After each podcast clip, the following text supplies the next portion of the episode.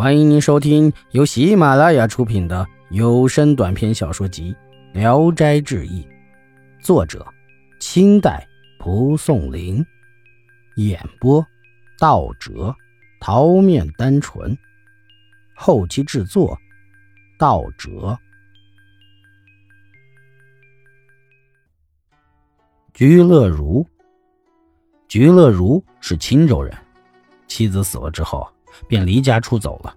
几年以后，他身穿道服，背着蒲团来到家乡，在家住了一宿，想走，亲戚族人硬留下了他的依仗。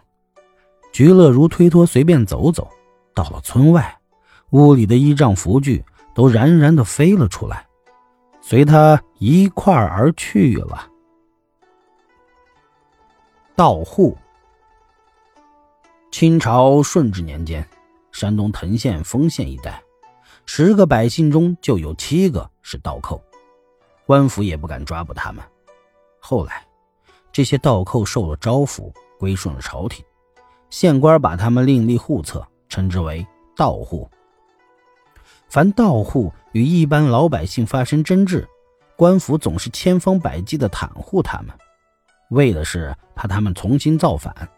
后来打官司的人便往往冒称是盗户，而另一方却极力揭发对方是假的。每每打官司时，诉讼双方先不去争论是非曲直，而是苦苦争辩谁是真道假道，还得烦劳官府去查阅户籍。正巧，官署里经常有狐狸作祟，县官的女儿被狐狸迷住了，请了法师。用符咒捉住狐狸，放进了一个瓶子里，准备用火烧死它。这时，狐狸在瓶子里大声的喊叫：“我我是盗户！”听到的人无不暗笑。某乙，晨曦的某乙，过去是个小偷，他的妻子为此感到很是恐惧，多次规劝他。某乙于是幡然悔悟。过了两年，某乙贫困的不能忍受了，就想再去当一次小偷，而后就不干了。于是假托去做买卖，到了一个算卦人那里去算算什么地方去吉利。算卦人算了算，说道：“东南方吉利，利于小人，不利君子。”卦家隐隐约约的与他心中的想法相吻合，他暗暗的高兴啊。于是他就向南走，到了苏州松江一带，每天在村庄城镇中游逛，这样过了好几个月。一天，他偶然进入一座寺院中，见墙角上堆着三两块石子，心里知道这里边有古怪，他也捡了一块石子放了上去，然后就一直走到佛龛后边躺下了。天黑了以后，寺中有些人聚在一起说话。好像有十几个人。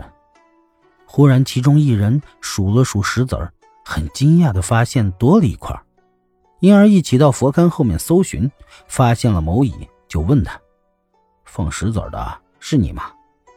某乙承认了，又盘问他的住址姓名。某乙用假话回答他们，于是他们给了某乙一件武器，领着他一同出去。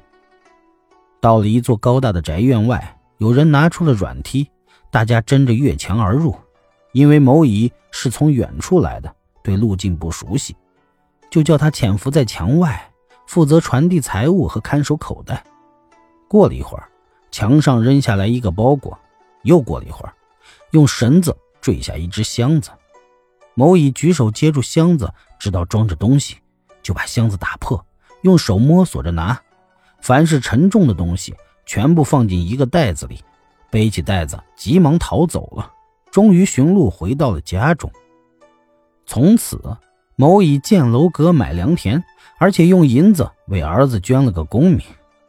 县令给他家大门上挂了匾，称他为善士。后来，这件大案被破获了，群盗都被抓获，只有某乙没有姓名籍贯，没有办法追查，才免于被捕。事情过去了很久之后，某乙喝醉了酒，自己说出了这件事儿。